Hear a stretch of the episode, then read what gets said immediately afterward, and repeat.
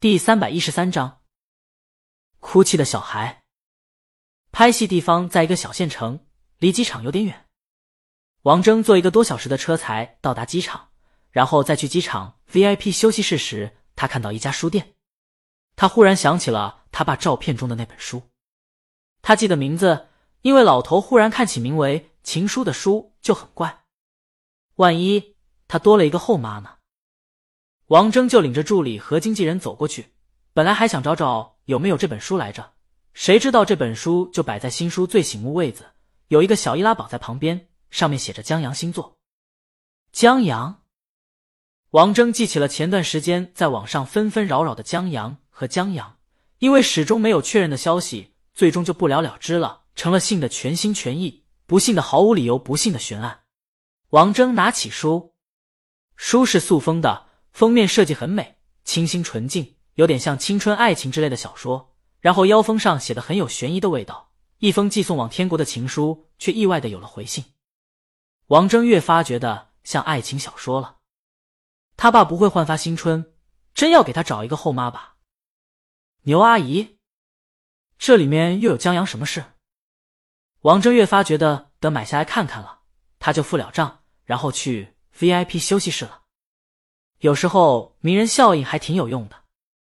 在他走后，那些本来就在拍他、尾随他的粉丝，全去书店买这本书了。王峥在休息室打开书，起初他还觉得没什么，只是同祭奠藤井树的渡边博子有相同感慨：时间真的能带走很多东西。现在有多少人记得王峥呢？又有多少人记得他妈呢？他爸都在逐渐的忘记他妈，习惯了他妈的不存在，甚至于。他都在快忘记他妈了。他曾经想多么努力的记住妈妈，记住她的气味、她的嗓音、她做饭的口味、她的每一句叮嘱，但慢慢的都变淡了，就好像手掌中的水一样，越努力的让水不溜走，溜走的越快。最后只剩下一个小男孩望着掌心里干涸的鱼，在无助的哭。不该这样的，妈妈对他那么重要，他不应该忘记的。但现在，妈妈在他的记忆里就只留下一句话，让他一旦想起，就在脑海里挥之不去。登机了，王峥想着这些，忧郁的登机，却让见到的人觉得又多了几分魅力。在飞机起飞以后，王峥继续看。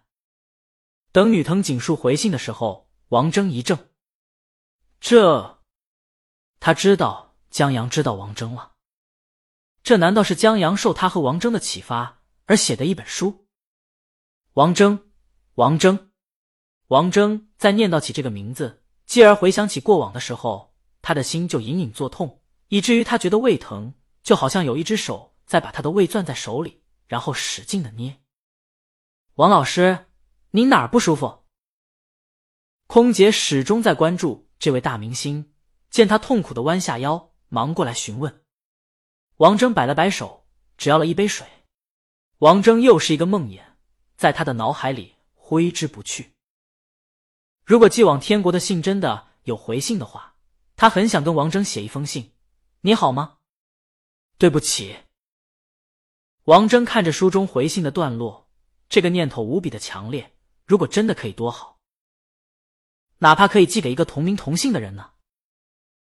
这样他也会得到救赎吧。王峥缓了缓以后。继续看这本书，他倒要看看江阳查出些什么。然后，还是有很大区别的。王峥和王峥的确因为同音的关系，在高中的时候同书里男藤井树和女藤井树一样，得到一些同学的起哄。但他们不是暗恋，因为王峥很快就向他告白了，他们成了情侣。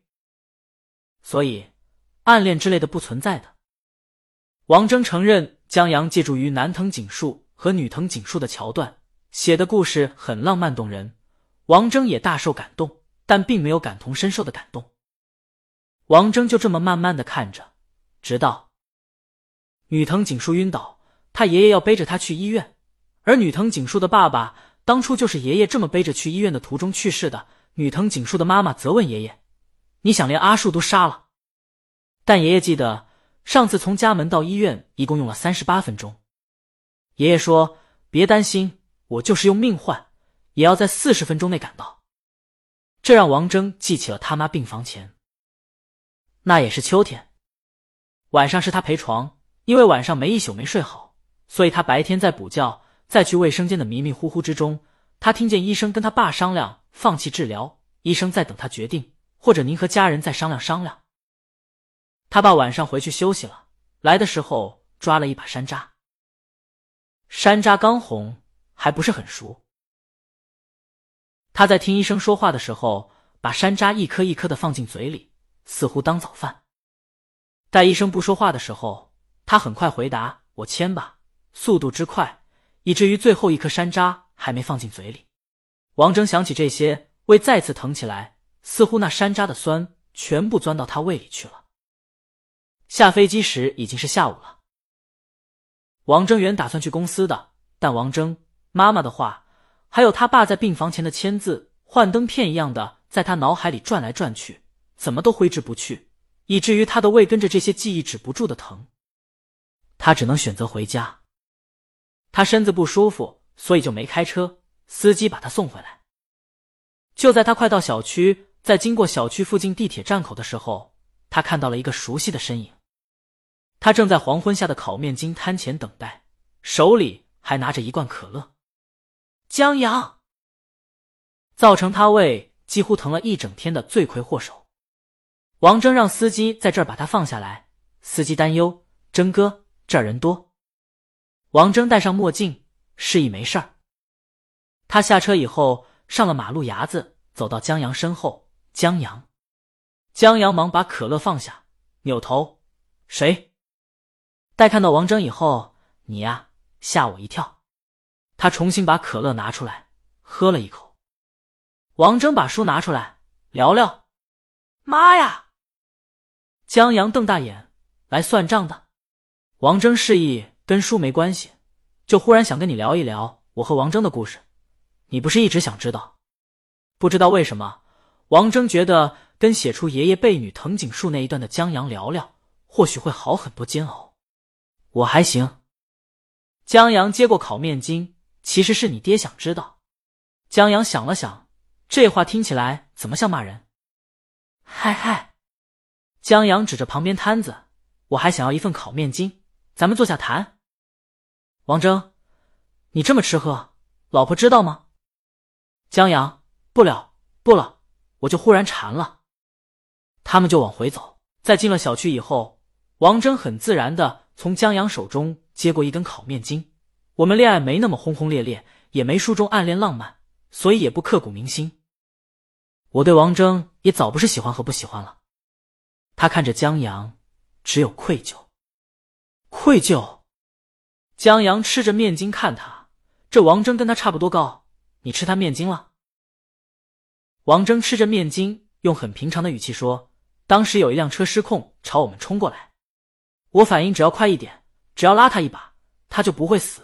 可是当时我……”王征吐一口浊气：“我吓呆了，我什么都没做，我像一根木头桩子杵在哪儿。”我。本章完。